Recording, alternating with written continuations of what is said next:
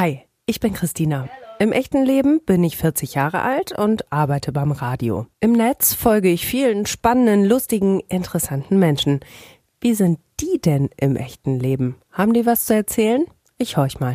Folge 12. Nadine. Alter. 41. Ich lebe in Hamburg. Bei Twitter bin ich Schon wieder rosa. auf einer Skala von 1 bis 10. 10 ist das Beste. Geht's mir gerade? Acht. Für eine 10 bräuchte ich Ein fertiges Haus, Gesundheit, äh, Urlaub, viel Geld.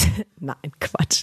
Eigentlich, ich glaube, eine 10 ist schwer zu erreichen. Acht, acht ist super. die größte Herausforderung in meinem Leben ist, Bin ich selber. dabei fühle ich mich unwohl. Eigentlich fühle ich mich unter fremden Menschen unwohl. Das befindet sich unter meinem Bett. Duplo, Schleichtiere, Kinderbettwäsche. Diese Person tut mir gerade gut. Mein Mann und mein Sohn. Das schönste Kompliment ist für mich, Wenn mein, mein Sohn sagt, ich liebe dich, Mama. darauf bin ich nicht gerade stolz. Auf meine Ungeduld und meinen Perfektionismus. Das würde ich sofort tun, wenn ich keine Verpflichtungen hätte. Ein Jahr in Israel leben. Gerade vermisse ich sehr, Die Sonne und die Wärme. diese Person wäre ich gerne für einen Tag. Ich glaube, ich wäre gerne mal mein Sohn. Zu diesem Zeitpunkt in meiner Vergangenheit würde ich gern zurückreisen. Als ich meinen äh, leiblichen Vater kennengelernt habe. Deshalb habe ich das letzte Mal geweint. Wegen mir selber, wegen meiner Unzufriedenheit über mich selber. Und deshalb habe ich das letzte Mal gelacht. Gerade heute wieder über meinen Sohn. Diese Superkraft hätte ich gern. Ich wäre gerne unsichtbar. Das habe ich fürs Leben gelernt. Dass es sich nicht lohnt, sich über jede Kleinigkeit aufzuregen. Beste Schimpfwort ever. Momentan Knackwurst, weil was anderes dürfen wir hier im Haushalt nicht so richtig verwenden. Das werde ich nie, nie,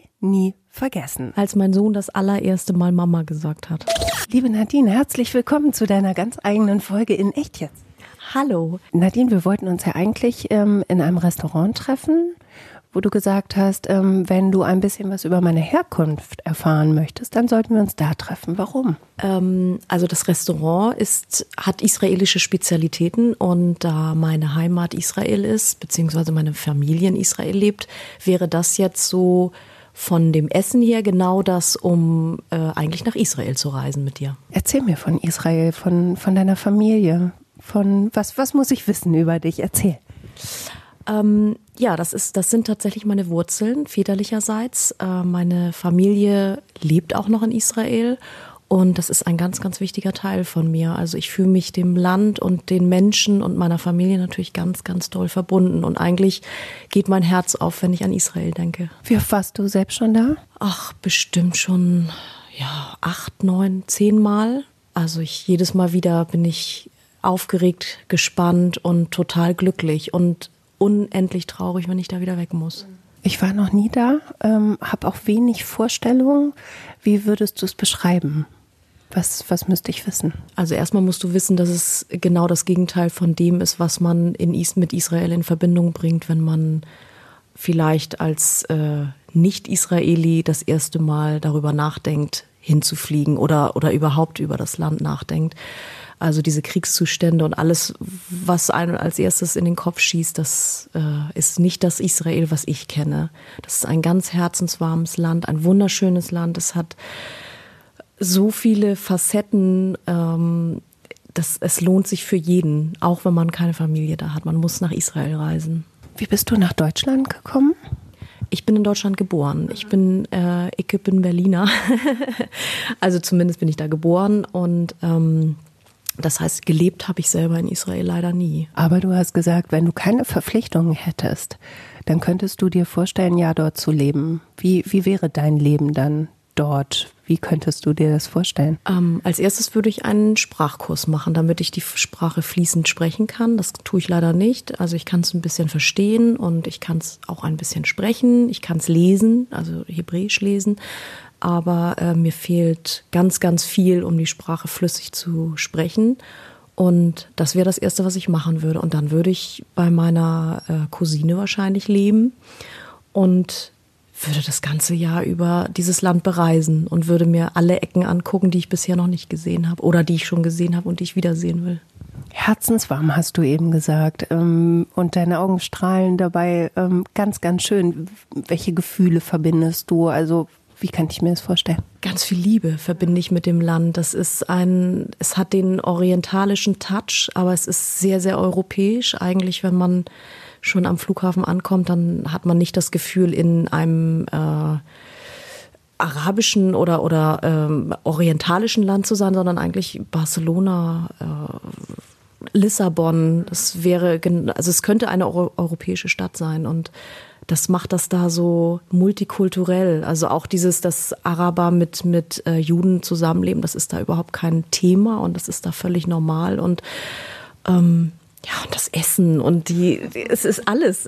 Es ist, für mich ist das alles, ich, ich sauge das ein. Ich sitze im Flieger und sobald ich den, den Boden da berühre, sauge ich mit jeder Faser alles dieses Landes ein. Das ist einfach ganz, ganz toll. Du hast einen kleinen Sohn, der ist vier, ne? Ähm, hast du ihn schon mal mitgenommen? Ja, der war schon einmal mit, ähm, mit zwei Jahren.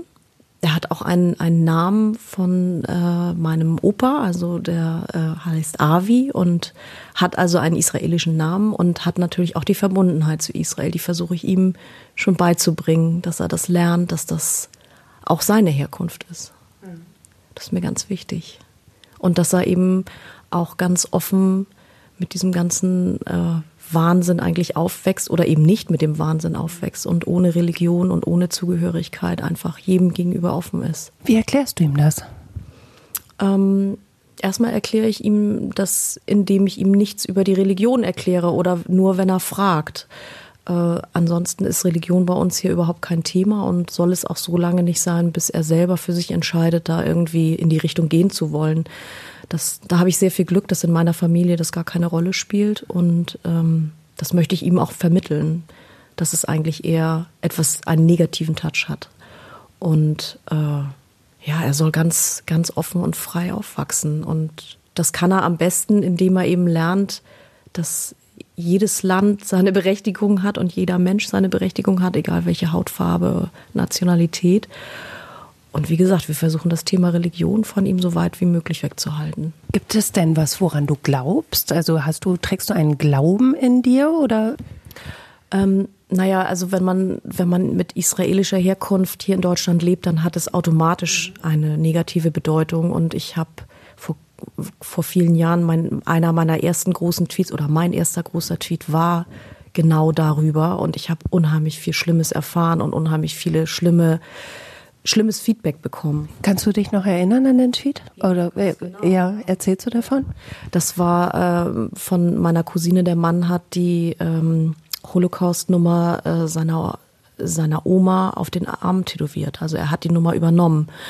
Und ich war damals so gerührt, dass er den, äh, diesen, dass ich das gepostet habe. Also ich habe es bei Twitter äh, veröffentlicht und habe gesagt, dass dass mir das Gänsehaut bereitet und dass ich das ganz, ganz toll finde, dass er es gemacht hat. Und damit habe ich zu erkennen gegeben, woher ich komme, woher meine Familie kommt und wie ich zu dem Thema stehe.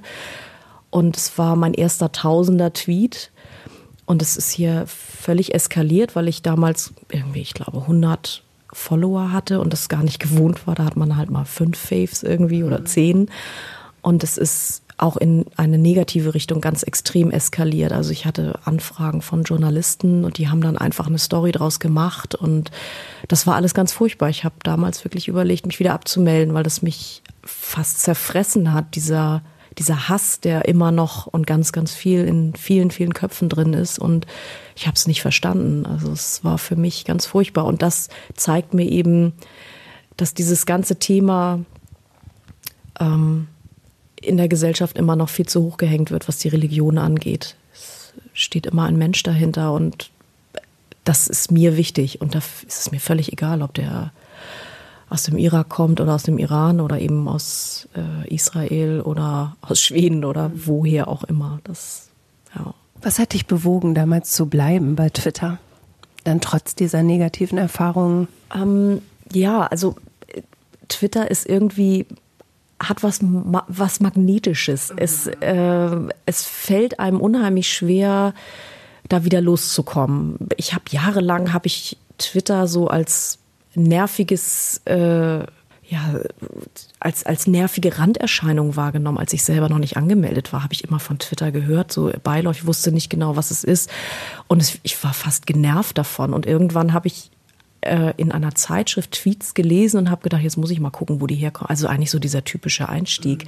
Und wenn man dann sich angemeldet hat und nur lesen will, das klappt ja nie. Das ist ja bei fast jedem so. Ähm, irgendwann will man dann doch seinen eigenen Senf dazugeben und versucht es dann mal. Und dann, ich glaube, mein erster Tweet war auch ungefähr so, dass, dass man, wenn man ganz am Anfang schreibt, dann ist es so, als wenn man als letzter in die Sportmannschaft gewählt wird. Also man, man sitzt da und, und redet mit sich selber und keiner hört zu und keiner sagt was und man guckt so, was die anderen machen und wie die sich unterhalten und ich habe mich auch nicht getraut, da jemand anderen mal äh, zu bei jemand anderen zu kommentieren und war total aufgeregt, wenn ich es dann mal gemacht habe und dann hat er das gefäft und also völliger Wahnsinn eigentlich.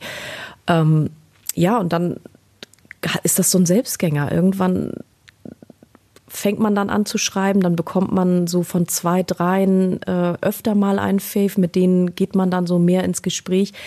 Die Klärwerk zum Beispiel war eine meiner ersten ähm, Follower, wo ich, glaube ich, zehn, zehn hatte und die dann auch gleich mich so herzlich aufgenommen hat. Und das waren so Menschen, die mir eben so diese andere Seite gezeigt haben. Und ich finde es bei Twitter toll, man, man kann so viel preisgeben, wie man möchte und man kann ganz offen mit allen umgehen. Also man, man, man bildet Freundschaften mit Wildfremden auf eine ganz andere Art und Weise als im Real Life. Und irgendwie kann man sich entscheiden, dass man äh, ein Fake bleibt oder aber, dass man so echte Sachen von sich preisgibt. Und irgendwie habe ich mich für das Zweite entschieden, weil ich es auch lustig finde, mich selber dann auch nicht zu ernst zu nehmen und ähm, weil ich es auch angenehm finde, dann die Leute tatsächlich auch mal kennenzulernen oder mit denen im Kontakt zu stehen.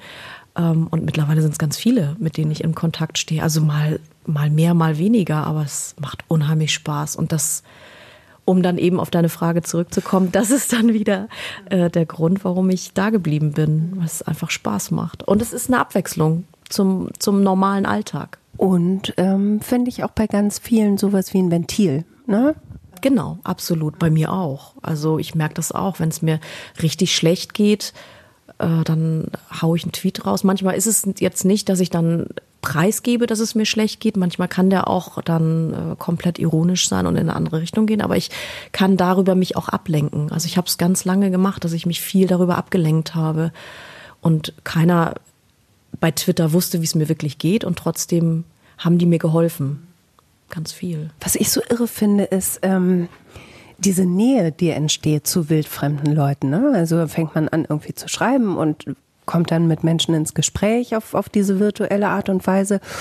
Und dann entstehen so Gefühle, äh, die von meiner Seite aus wirklich intensiv sind, wo ich immer denke, um Gottes Willen, was, was machst du denn hier? Ja. Wie geht denn dir das? Total. Also man, man leidet mit ganz, ganz vielen extrem auch mit. Und, und bei ganz vielen ist es ja auch so, dass wenn die dann auch mal was von sich preisgeben, dass man denkt, ach guck mal, der auch oder die auch und der geht's genauso oder wenn jemand dann äh, sagt, ich brauche eure Daumen, dann, dann schreibt man da nicht einfach nur drunter, ja, hast du, sondern man denkt dann tatsächlich an denjenigen und wünscht dem Glück oder ja, es gibt ganz viele Situationen und ich, das ist bei mir genauso. Also man, man hat richtig Gefühle für ja. Menschen, die, die man eigentlich ja gar nicht kennt und die einem ja auch vorspielen könnten, jemand ganz anderes zu sein. Und bei, zum Glück bei vielen hat sich genau das äh, rauskristallisiert, dass sie so sind, wie man sie eingeschätzt hat. Und äh, auf dem Tawahoi zum Beispiel konnte ich mich ja davon überzeugen. Und da waren ganz viele, wo ich dachte, ah cool, wenn, würden die näher dran wohnen, würde ich die viel öfter treffen. Das ist echt, das macht Spaß, das ist schön. Und genau das mache ich ja letztlich mit meinem Podcast, um zu gucken, wie, wie äh, passt der Account dann zum, zum wirklichen Menschen. Ähm, Gab es für dich Enttäuschungen auf, wo du gesagt hast, oh nee, da hatte ich irgendwie ein starkes Gefühl, aber im Real Life funktioniert es nicht? Äh, dafür habe ich mich mit zu wenigen im Real Life getroffen. Also das ist wirklich, es gibt ein paar, wo ich sagen würde, ach nee, mit denen, also jetzt im Nachhinein über Twitter, mit denen müsste ich mich jetzt auch nicht mehr in mhm. echt treffen. Aber äh, bei den, die ich getroffen habe, da war das nur positiv. Also da war ich eigentlich total begeistert von denen. Du hast ja mittlerweile ja eine ziemlich große Fangemeinde und du bist viel ähm, online, du, du machst viel bei Twitter, du machst viel bei Instagram. Wo ist deine Grenze? Wo sagst du, okay, das geht euch einen Scheiß an? Wenn es zu sehr ins, na, ins, ins Detail geht, stimmt nicht. Also bei einigen Sachen gehe ich ja ganz tief ins Detail. Also ich glaube, was, was so die Gesundheit angeht, was so meine Familie tatsächlich angeht, was zum Beispiel meinen Mann angeht und äh, auch in Teilen, was meinen Sohn angeht, da ziehe ich die Grenze. Also ich bei Instagram zum Beispiel ähm, versuche ich immer, ihn so abzubilden oder zu schneiden, dass man ihn nicht komplett sieht oder nur von hinten oder nur von der Seite. Aber ähm, da möchte ich ihm selber dann überlassen, ob es, ob es dann für ihn okay ist. Und das, da ist er halt noch lange nicht. Ansonsten ist das immer von der Situation abhängig. Also auch gerade von meinem Gefühl, wie viel ich preisgeben möchte. Ja, ich glaube, richtige Grenze, die entwickelt sich immer. Die, die, ist, die ist variabel. Für viele ist dann ja auch eine Grenze erreicht, wenn es um ihre eigenen Schwächen geht ähm, wo sie sagen, okay, da muss ich jetzt vielleicht ein Bild von mir abgeben, das jetzt vielleicht nicht zu dem coolen Typen gehört, passt, wie auch immer. Das tust du nicht. Also du, du zeigst ja auch durchaus Schwächen, ne? Ja, irgendwie finde ich das besser als dieses äh, ganz geschönte, super tolle Bild. Ich glaube, das ist dann das, das bin ich dann nicht. Also ich, ich kann über mich selber lachen und ich finde das auch wichtig, über mich selber zu lachen, mich selber hochzunehmen. Ich nehme auch andere hoch. Also ich kann das sehr, ich kann sehr gut austeilen äh, und ich, ich glaube, dann muss ich es auch bei mir selber zulassen. Ähm, ich habe, als ich angefangen habe, äh, habe ich meine Fotos immer mit Filter belegt. Also das ist eigentlich so ein schönes Beispiel dafür, wie es bei mir am Anfang war. Ich habe Falten äh, wegretuschiert mit Filtern, um mich irgendwie jünger, besser, schöner zu machen.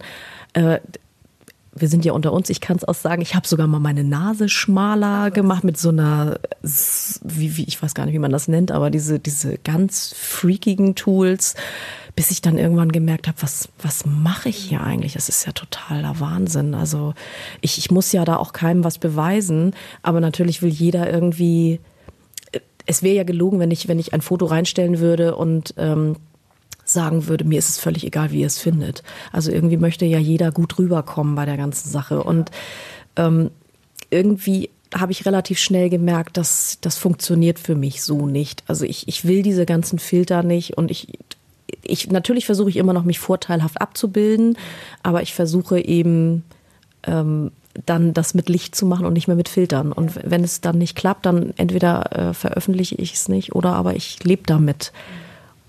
Ja, das ist diese Selbstdarstellung bei Twitter und bei Instagram ist natürlich immens hoch und man geht ganz schnell, man, man gerät ganz schnell in diesen Strudel mit rein. Wobei gerade bei Twitter ähm, habe ich die Erfahrung gemacht, in dem Moment, wo du eine Schwäche zeigst, kriegst du ja unglaublich viel Support. Es sind bei Twitter wahnsinnig viele Leute, die Kummer haben, die Sorgen haben, die äh, Schwächen haben.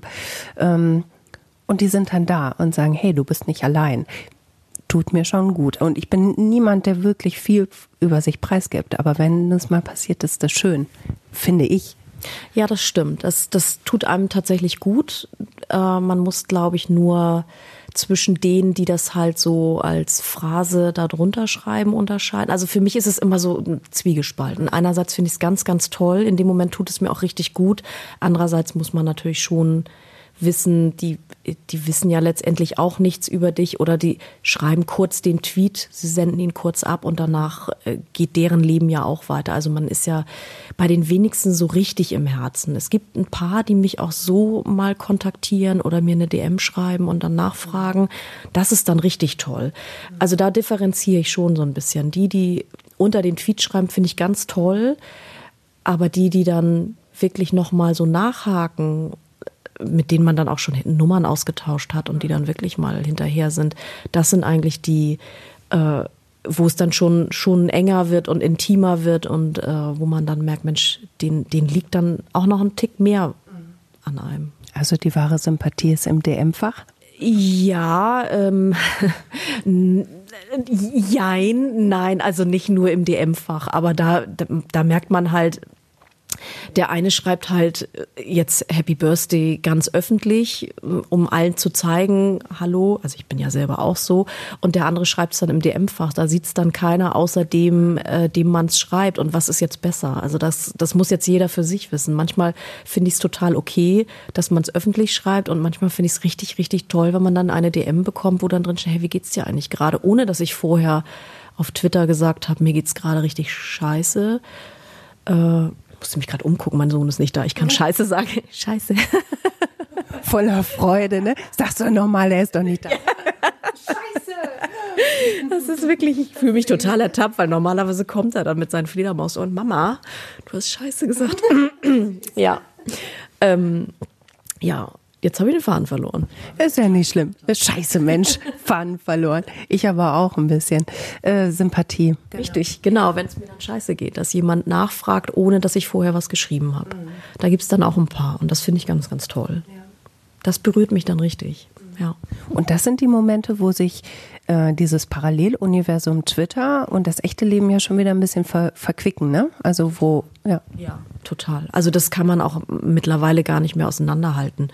Ich, ich merke teilweise auch im Freundeskreis, wenn ich dann was erzähle, äh, dass ich dann überlegen muss, ich kann ja jetzt nicht den Twitter-Namen sagen, dann muss ich jetzt also den richtigen Namen sagen und dann fragt meine Freundin zum Beispiel nach, wer ist das jetzt? Ach, die kenne ich durch Twitter, wo sie als Nicht-Twitterin denkt, okay, jetzt hat sie da wieder ihre komischen Leute, die sie eigentlich gar nicht kennt, von denen sie aber erzählt, als würde sie die schon zehn Jahre irgendwie in ihrem Leben haben. Ähm, da merkt man dann, dass so die, die echte ohne Twitter-Welt eigentlich schwer verstehen kann, was wir in dieser Twitter-halbrealen Welt da irgendwie erleben. Das ist, ist, ist eigentlich total crazy. Ist es total. Und äh, das eint uns, glaube ich, auch alle, weil wir das alle kennen und alle äh, meine Folgen bisher in echt jetzt ähm, haben dieses, dieses Phänomen, dass das in der Außenwelt irgendwie auch keiner richtig versteht. Aber das macht es auch irgendwie geil, weil ja. das ist halt meins. Ja, ne? Genau, ja, absolut, ja. Ja, auf Instagram äh, zeige ich ja manchmal ein paar von meinen Tweets, die ich da so auf Twitter habe. Ähm, und äh, da ist es dann wirklich so, dass, dass die dann, also dass ich dann auch angesprochen werde, okay, was machst du da jetzt eigentlich auf Twitter?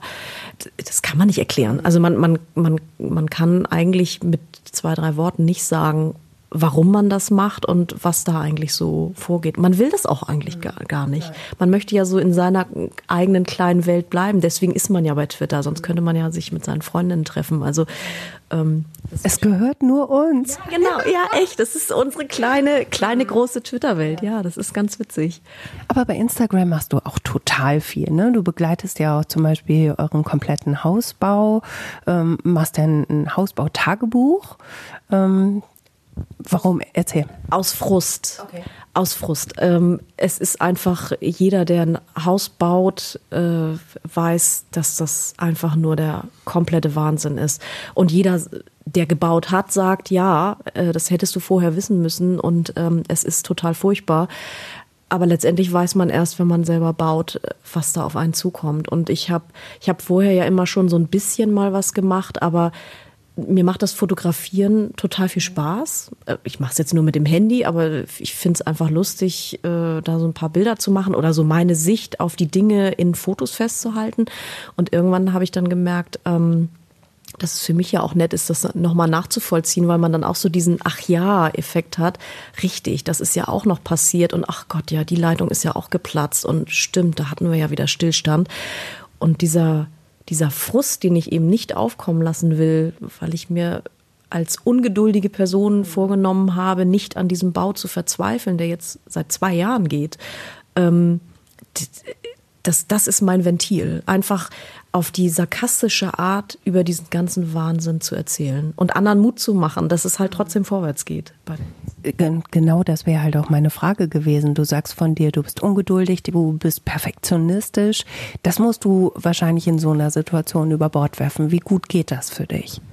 Äh, komischerweise beim Hausbau geht es relativ gut. Also zumindest die Geduld habe ich lernen müssen. Ähm, das perfektionistische, hm, ich habe es ja in die Hand eines Bauträgers geben lassen. Von daher, ich, ich habe halt immer selber gerne alles in der Hand und möchte selber an den Fäden ziehen und möchte selber irgendwie den letzten Feinschliff machen. Ich bin da sehr, sehr, wir sagen hier im Norden Krüsch. Mhm. Ähm, deswegen ist es schwierig, aber es gelingt mir relativ gut. Also dafür, dass es so ein Riesenobjekt ist, äh, geht das. Ich lenke mich aber auch mit vielen eigenen Themen ab, um nicht den Fokus immer nur auf dem Haus zu haben. Perfektion ist, ähm, ich kenne das aus eigener Erfahrung, auch was Quälendes. Du nickst? Total, total quälend. Also ähm, alle, die, die mich gut kennen, wissen, dass das nichts ist, worauf ich stolz bin. Ähm, ich glaube, ein gesunder Perfektionismus ist gut. Bei mir ist er nicht gesund. Bei mir ist er nicht krankhaft, aber es ist schon grenzwertig. Also ich, äh, ich, ich sehe in vielen Dingen einfach deutlich mehr die, die Fehler als das Gute.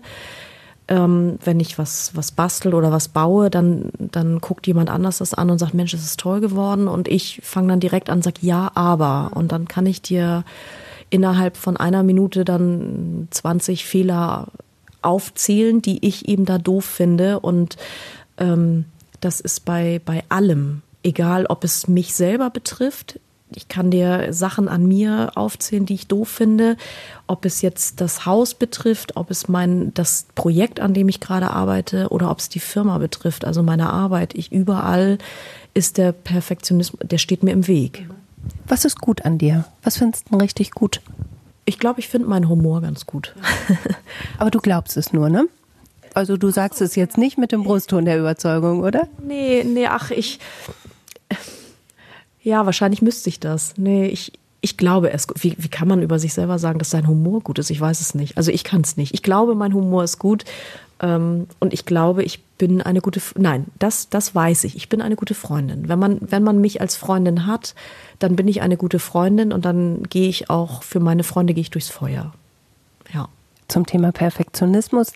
Das ist, glaube ich, auch was, was uns ein, weil ich habe da ja auch schon immer relativ offen darüber gesprochen, dass ich mit äh, Depressionen zu kämpfen hatte. Und bei mir in der Reha hatten wir eine Gruppentherapie, das ein Albtraum war, aber ähm, gut gehört halt irgendwie dazu. Ähm, und da saßen von zehn Leuten, glaube ich, neun Perfektionisten. Das war ähm, sehr, sehr spannend. Würdest du sagen, dass der Perfektionismus schon was ist, wo du dran arbeiten möchtest? Muss. Muss. Ähm, ich, ich muss dran arbeiten. Ich habe ja, ich glaube, vor kurzem das erste Mal auch ganz öffentlich zugegeben, dass auch ich Depressionen habe und ähm, dass die, die Perfektion mich da auch groß, größtenteils reingetrieben hat. Also ich habe mehrere Baustellen, aber eine davon ist eben dieser Perfektionismus, der zerfrisst einen auf Dauer. Das wenn es eben nicht im gesunden Maß ist, dann, dann nagt es an einem und dann macht es einen kaputt. Mich selber und eben aber auch meine Familie, was, was glaube ich auch nicht unerheblich ist. Und äh, gerade mein Sohn, da kann ich nicht sitzen und sagen, jetzt mal das Bild mal ordentlich. Ähm, weil, was weiß ich, das, das Kind ist nicht so geworden, wie man es eigentlich malen müsste, oder du hast übergemalt oder das, die Farben sind doof oder wie auch immer. Also das mache ich nicht. Aber das wäre jetzt so die Konsequenz des Ganzen.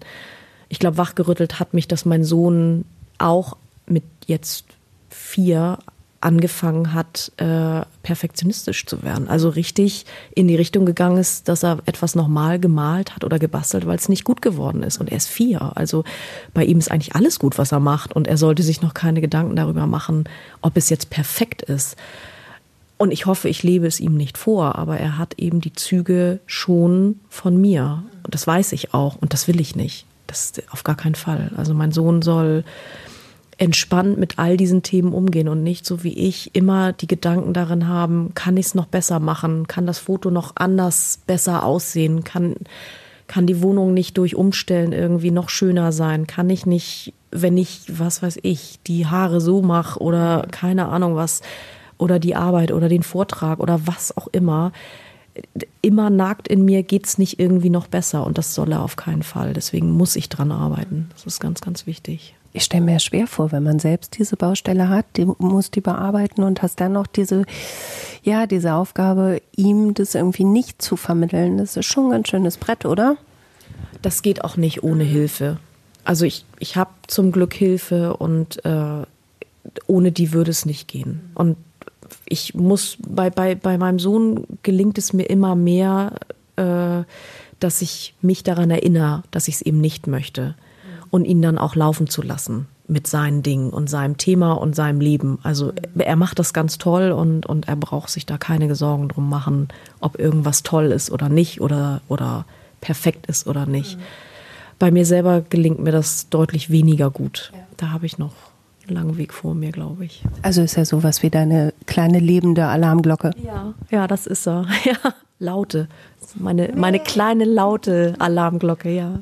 Hat Twitter reagiert auf deine vermeintliche Schwäche? Weil Depression wird ja immer noch als eine Schwäche wahrgenommen bei vielen, glaube ich. Ähm, auf Twitter ist es, ist es ja ein großes Thema, weil viele eben auch darüber, über, darüber schreiben und dadurch ist es, ja, kann man, kann man sagen, dass es positiv aufgenommen worden ist? Ja.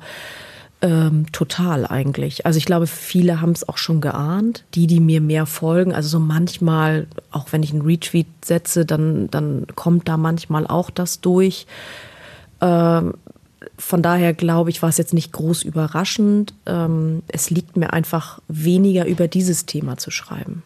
Von daher war, war das jetzt für mich in dem, in dem Moment wollte ich einfach was darüber schreiben. Es, es schoss mir durch den Kopf und dann war es auch schon raus. Und danach habe ich erst drüber nachgedacht, ob ich es jetzt okay finde, eigentlich, dass ich das so öffentlich gemacht habe. Aber ich stehe dazu und ich glaube, es ist auch wichtig, dass andere Leute äh, sehen, dass man ja nicht nur heulend in der Ecke sitzt und es trotzdem eigentlich ein ganz ätzendes Thema ist. Mhm. Und dass es viel mehr in der Öffentlichkeit publik gemacht werden muss, dass es eine Volkskrankheit ist. Und man kann Humor haben und depressiv sein. Das wundert auch viele. Ja, das stimmt, ja, ja. Also zum Glück kann ich es, jetzt kann ich es wieder. In der, in der ganz schlimmen Phase konnte ich es gar nicht, aber ähm, das, das, das hält mich. der Humor von, von mir und von, von Twitter vor allen Dingen, der hält mich. Das ist ganz wichtig, ja. Du hast ja gesagt, du hast diesen Depressionstweet irgendwie relativ unüberlegt abgesetzt. Ähm, eben im Auto, als du mich abgeholt hast, hast du gesagt, ach ja, ja, manchmal, da, da, da mache ich das einfach, da sage ich zu und dann kommt das aus mir raus und dann denke ich, ach du liebe Güte. Ähm, so war das bei uns ja auch, ne? Das ist irgendwie so eine Wesensart von dir, oder? Ja, total. Also äh, erntet viel Kopfschütteln, auch bei mir selber, ganz oft. Ähm, dass ich, das ist ein Wesenszug von mir. Und ich lerne daraus auch nicht. Also ich werde auch nicht schlauer. In den meisten Fällen geht es immer positiv aus und ich bereue es dann auch nicht. Aber ähm, wenn ich mir dann so denke, dass ich in so vielen Situationen schon so aus dem Bauch raus direkt gesagt habe, ja, mache ich oder ich biete mich an oder also 100 verschiedene Beispiele, wo ich dann in der zweiten Sekunde, wo ich dann den Mund schon aufgemacht habe, gedacht habe, äh, was hast du denn da jetzt schon wieder gemacht? Und jetzt musst du aber zu deinem Wort stehen und dann mache ich es dann auch. Aber ja, das bin ich eben so, so tickig. Aber wenn du sagst, es geht in den meisten Fällen gut aus, was mussten da auch irgendwie dran lernen? Dann ist es doch gut, oder? Oder nicht? Ich würde es mir von mir selber wünschen, dass ich noch mal kurz innehalte und drüber nachdenke und es dann mache. Das, das wäre dann, glaube ich, okay. Äh, ich, aber bei mir reagiert der Mund schneller als das Gehirn. Und ähm, da wäre es manchmal ganz gut, wenn es zeitverzögerter äh, oder nicht eben nicht zeitverzögerter, also wenn, wenn mein Gehirn dann ganz kurz mal die Oberhand über meinen Mund nimmt. Wie, wie gut ist dein Bauchgefühl? Kannst du dich darauf verlassen? Ja, in den meisten Fällen schon, ja. Ja, ich habe eigentlich ein ganz gutes Bauchgefühl. Manchmal will ich auf meinen Bauch nicht hören und merke dann im Nachhinein, ich hätte es mal machen sollen, aber äh, meistens, meistens stimmt's. Ja. ja. Ich würde aber gerne noch einmal ganz kurz zurückgehen nach Israel. Ich habe äh, dich gefragt, oh, ich weiß gar nicht, ob ich zurückgehen muss nach Israel. Doch, ich glaube schon, ne? Ich habe dich gefragt im ähm, Fragebogen zu diesem Zeitpunkt in meiner Vergangenheit würde ich gerne zurückreisen. Und da hast du geantwortet? Ja, meinen leiblichen Vater, den ähm, habe ich damals kennengelernt. Da war ich jetzt muss ich gerade rechnen, 18. Mhm, da war ich 18. Und das war ein ganz, ganz entscheidender Punkt in meinem Leben, weil es ganz viel erklärt hat über mich und über meine Herkunft und über mein ganzes Wesen. Und das war ein schöner Moment und den würde ich gerne nochmal so richtig noch viel intensiver wahrnehmen. Heißt, du bist eigentlich aufgewachsen mit deiner Mutter und ähm, einem Stiefvater oder bei Adoptiveltern? Darf ich dich das überhaupt fragen? Ist das so distanzlos? Ach, das ist, für mich ist das was ganz Normales. Also für viele hört sich das immer nach einer ganz komischen, äh, aufregenden Story an. Für mich ist es ganz normal. Also ja, ich bin adoptiert und äh, ich kenne mittlerweile meine leiblichen Eltern beide. Ähm, wobei eben der Bezug zu meinem Vater sofort da war. Und das war ich, ich bin aufgewachsen mit, mit einem Adoptivbruder, der mir eben überhaupt nicht ähnlich sah und der auch von der Wesensart, ich glaube, äh, weiter auseinander konnte man mit, hätte man mit seinem Bruder nicht sein können. Und es hat so viel erklärt. Also es hat, als ich meinen leiblichen Vater kennengelernt habe, habe ich, zu, hab ich zum ersten Mal gesehen, woher zum Beispiel mein breites Lachen kommt, was ich bis heute nicht mag, weil ich gefühlt wie so eine Sesamstraßenpuppe übers gesamte Gesicht lache und ich mag es einfach selber nicht. Ähm, aber er hat das eben auch. Und er hat auch diese Knubbelnase, die ich habe, die, die, die einfach, man, man sieht jemanden das erste Mal und es ist sofort dieses, Genau, da komme ich her. Und wenn man ihn dann auch noch so kennenlernt, so wie ich das dann gemacht habe, dann weiß man auch, woher das Temperament kommt und woher die, die olivfarbene Haut im Sommer kommt. Und all das habe ich über so viele Jahre nicht, nicht gewusst. Ich habe gesehen, ich bin anders als die Familie, bei der ich aufgewachsen bin, aber man hat mir sehr spät erst gesagt, dass ich adoptiert bin und ab dem Zeitpunkt ist man auf der Suche. Und wenn man dann das Glück hat, denjenigen auch noch kennenlernen zu dürfen und dann auch noch so viele Parallelen sieht, dann ist das, äh, das ist ein Geschenk. Also das erklärt auch viel und das beruhigt auch viel und ähm, das war ganz toll. Wie alt warst du, als deine Eltern dir erzählt haben, dass du adoptiert bist? Äh, ich war zwölf. Ist das nicht irre spät?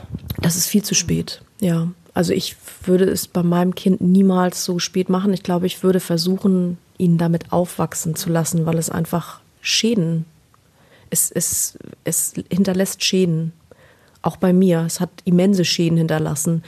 Und äh, das, ich, ich verstehe Menschen, dass sie es nicht machen, weil, weil wenn man sich ein, ein Kind, ein, ein, ich war drei damals, wenn man sich so ein kleines Kind holt und das so groß zieht, dann kennt dieses Kind eben nur die, die Eltern als Mutter und Vater. Und das ist ein unheimlich schönes Gefühl. Und man will vielleicht auch gar nicht oder man hat Angst vor dem Liebesverlust. Und dann will man es nicht klarstellen, aber man muss es. Hi. Wir machen mal eine kleine Kinderpause.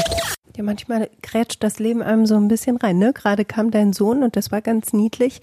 Ähm, wir haben ein bisschen den Faden verloren, haben jetzt aber gerade besprochen, hinter das Adoptionsthema machen wir jetzt einfach mal einen Punkt, ne? Punkt. Und äh, du hast schon gesagt, ihr bekommt jetzt gleich noch Besuch und es ist ganz viel los und bei dir passiert ganz viel und hier machst du und da machst du und hier machst du. Aber du hast gesagt, eigentlich fühlst du dich unter Menschen ein bisschen unwohl. Wie passt denn das? Ich habe keine Ahnung. Also beruflich bin ich nur unter Menschen, ganz, ganz viel, mit ganz, ganz viel Fremden. Aber was ich überhaupt gar nicht kann, ist Smalltalk. Überhaupt nicht. Also das liegt mir sowas von gar nicht. Ich brauche meinen Faden und ich brauche so meinen mein Vortrag, an dem ich mich langhangel. Und wenn man mir das alles wegnimmt oder mir eben Twitter wegnimmt und mich dann so vor die Leute direkt stellt, dann bin ich ganz klein mit Hut. Also dann ist von der großen Klappe erstmal nichts mehr über. Weil du es nicht unter Kontrolle hast, weil du es dann nicht in der Hand hast, weil oder wie? Nee, weil ich total schüchtern bin. ja. ja. also ich bin eigentlich so, äh, ich kriege dann keinen Ton raus. Dann weiß ich auch gar nicht was, was ich sagen soll und dann fühle ich mich unwohl und dann stehe ich eigentlich lieber in der Ecke und äh, höre mir an, was die anderen so reden und denke mir, cool, die kommen total schnell ins Gespräch, aber das liegt mir gar nicht.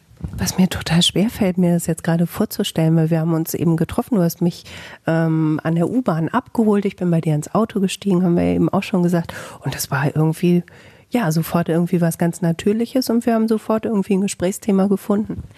Ja, ich glaube, äh, ich mache mir vorher immer so wahnsinnig einen Kopf, was man besprechen könnte oder was jetzt auf mich zukommt. Und da stehe ich mir dann selber im Weg. Also ich mache mich, mach mich dann selber so verrückt, dass ich, ja, dass ich total gestresst bin schon vor dem Ganzen. Und wenn es dann einfach passiert, so wie mit dir, das war jetzt ja ganz easy. Das war ja echt so, als wenn wir uns schon ewig kennen. Ähm, und sowas vor dem Twahoi-Treffen dann halt auch. Habe ich auch ich habe erst zugesagt, völlig wahnsinnig, ohne drüber nachzudenken.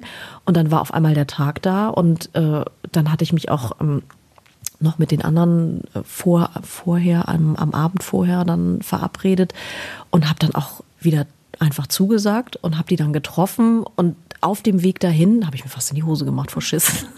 Es war wirklich ganz furchtbar. Aber es gäbe ja auch noch die Möglichkeit abzusagen und zu sagen, oh nee, also das habe ich jetzt zwar zugesagt, aber eigentlich ist mir gar nicht wohl. Aber das ist nicht dein Ding, ne? Dazu bin ich dann wieder zu neugierig. Aha. Ja. Also ähm, die Neugierde überwiegt dann über die Angst, äh, mich da völlig zum Affen zu machen. Mhm. Ja, also das ist dann, das kann ich dann auch nicht. Nee, ich wollte das ja gerne, ja. Und du hast ja auch gesagt, ähm, du stehst gerne zu deinem Wort. Ne? Also das ist für dich schon wichtig, ne? eine Verlässlichkeit zu geben? Ja, irgendwie schon. Also wenn ich, wobei bei solchen Sachen jetzt eher weniger. Wenn ich was zusage, was, was zu machen, was weiß ich, was nähen, was bauen, was äh, irgendwo unterstützen oder helfen, dann stehe ich dazu. Und dann finde ich es auch total doof, wenn ich wenn ich es irgendwie nicht kann, wenn ich es nicht erfüllen kann. Mhm. Ähm, genau das erwarte ich natürlich auch von meinen Freunden und zum Glück ist mein Freundeskreis dann auch so verlässlich, dass die es dann mir auch zurückgeben. Aber irgendwie, das würde ich dann doof finden, das da nicht einzuhalten. Mhm. Ja. Aber das wäre genau meine Frage gewesen. Kriegst du das zurück? Legst du Wert drauf, das zurückzukriegen? Ja, total. Also ich finde es wichtig und äh, total schön, wenn ich das zurückbekomme. Ich habe eine Freundin, die kann ich Tag und Nacht anrufen und die würde sich ein Bein ausreißen für mich und äh, die würde alles für mich tun. Ich habe auch schon natürlich die andere Erfahrung gemacht, wie wahrscheinlich jeder andere auch. Und das sind dann ganz schmerzhafte Trennungen. Also von Freundinnen, die ich jahrelang hatte, wirklich und ganz, ganz eng. Und dann so enttäuscht zu werden, ähm, dass man da einen Cut machen muss, das tut richtig, richtig weh. Aber das gehört dazu und das und solche Menschen möchte ich in meinem Leben nicht haben. Also ich möchte das wiederbekommen, was ich selber auch gebe. Ja. Ich glaube, die Erfahrung hat tatsächlich jeder von uns schon mal gemacht, dass er aussortieren musste im Freundeskreis. Ich finde es auch extrem schmerzhaft. Mhm. Ähm, aber manchmal hm, öffnen sich dann ja eben auch wieder neue Türen. Haben sich in letzter Zeit neue Türen für dich geöffnet? Vielleicht auch durch Twitter? Durch Twitter auf jeden Fall äh, und auch durch die Geburt meines Sohnes. Also ich habe davor gedacht, äh, wie findet man neue Freunde? Also ich, ich gehe ja nicht mehr weg. Ich bin ja so ein typischer Twitter-Couch-Potato. Also ähm, wie soll ich da jetzt Freunde finden? ähm, ich könnte jetzt so tun, als würde ich an den Wochenenden rausgehen, aber das tue ich ja nicht. Also äh, man muss mich ja vor die Tür treiben bei diesem Wetter sowieso äh, und im Sommer auch eher weniger. Ähm, und dann kommen die Freunde natürlich irgendwie durch die Freunde des Sohnes, durch die Kita, durch, durch Turnhallen, äh, und durch diesen ganzen Wahnsinn, den man eben wegen seinem Kind macht. Und ich habe jetzt wirklich seit tatsächlich vier Jahren, mein, mein Sohn ist viereinhalb, seit vier Jahren so viele äh, ganz, ganz tolle Menschen wieder neu gefunden. Und das, das ist richtig schön. Und dann äh, ja, merkt man vielleicht auch gerade dadurch, äh, dass man andere gehen lassen muss, auch wenn es schmerzhaft ist und wenn man die schon 10, 20 Jahre kennt, äh, die, die müssen dann gehen. Nicht, nicht um Platz zu machen für jemanden Neuen, sondern weil sie einem einfach nicht gut tun und weil die Neuen einem viel, viel besser tun. Und bei Twitter ist es dann so, da kann sich dann halt auch schnell eine richtig gute Freundschaft entwickeln, weil man auch zum einen erstmal gar nicht hinterfragt die Herkunft, das Aussehen oder die, den beruflichen Status oder wie auch immer, sondern erstmal nur über das DM-Fach oder WhatsApp oder wie auch immer dann so ein bisschen hin und her quatscht und dann sich stundenlange Sprachnachrichten schickt oder was auch immer. Und äh, wenn es dann zum Treffen kommt, dann ist es halt einfach, ja, als hätte man sich schon jahrelang gekannt. Und das ist ja auch eine Sache, man, man weiß es ja auch bei den meisten nicht, ne? Wie ist das mit Status? Wie ist das mit ähm, Beruf und was weiß ich, das ist vollkommen nebensächlich. Ähm, eine große Chance, glaube ich auch, oder? Das ist total toll. Es ist ja so, dass man einfach voreingenommen ist, ob man es nun will oder nicht. Und das ist das Schöne. Ich, ich ich kann es bei Twitter nicht sein, weil ich zum einen gar nicht weiß, ob derjenige, der kann mir jetzt auch erzählen, er ist CEO von irgendeiner riesengroßen Firma. Es ist aber völlig nebensächlich, weil wenn der vom Schreibstil mir gefällt, ob nun im Traurigen oder im Lustigen, dann ist es mir völlig egal, was der macht. Und ich nehme durch Twitter viel, viel mehr mit in die reale Welt. Und das ist das Tolle daran. Ich merke eben, dass es mich verändert, auch was meine Sicht auf, auf äh, politische Themen angeht oder auf mein eigenes Statement, es klarer zu machen. Mhm. das ist ja ein Riesenthema bei Twitter, dass wir einen Aufschrei machen, wenn irgendein Thema wieder hochkocht und dann diskutieren wir es auf Twitter, als würden wir dadurch irgendwas ändern. Aber man nimmt vielleicht diese Einstellung oder dieses, diesen Aufschrei mit in die reale Welt. Und ich glaube, das ist das, was, was wir da lernen können. Das finde ich, finde ich toll. Also mir ist es auf jeden Fall irgendwie total wichtig, dieses Paralleluniversum für mich zu erhalten, auch wenn ich, ich mache ja gar nicht wahnsinnig viel auf Twitter. Ich lese halt in erster Linie viel. Aber jetzt auch gerade durch den Podcast kommt, ähm, kommt so viel Liebe. Ähm, Habe ich dir ja eben schon erzählt. Und äh, du bist ja auch ein sehr emotionaler Account. Also jetzt bist du gerade Nadine in einer echten Person vor mir. Was ist da für dich wichtig oder wie, wie tust du das? Wie, wie, wie transportierst du Emotionen? Äh, in erster Linie äh, nicht über das Entwürfefach. Ich bin tatsächlich, wie auch, wie ich ja auch schon gesagt habe, das geht erst über den Mund und dann ins Gehirn. Und so ist es dann halt auch bei dem, bei den äh, Tweets. Es, ich schreib's, ich schick's ab und dann denke ich drüber nach. Und ähm, dadurch bin ich das fast ungefiltert. Also natürlich bin ich es dann immer äh, überzogen.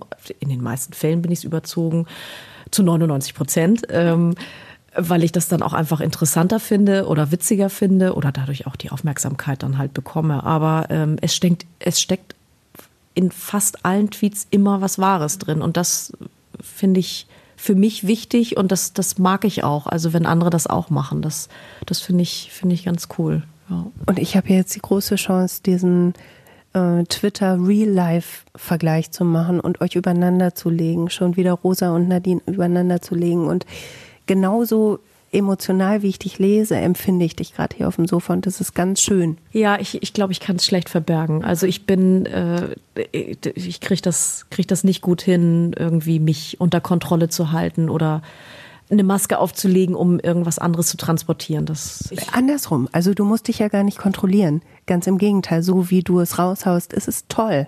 Danke. und du hast mir Kuchen gebacken. Ja. Ja, ja, ja. Heute Morgen um halb sieben, weil mein Sohn so aufgeregt war. Ähm, ja, es gibt, ähm, ich nenne ihn Doppeldeckerkuchen. Kennst du diesen Pudding, diesen Doppeldeckerpudding? Ja. Wo unten hier mhm. schön diese Wackelpudding-Creme ist und da drüber Vanillesoße. Mhm. Ja, und das gibt es als Kuchen mit Butterkeksen obendrauf. Hab ich es gut. Nadine, ich danke dir von Herzen. Und jetzt gibt's Kuchen. Ja, ich danke dir auch und es war richtig toll. Mit dir auch, danke.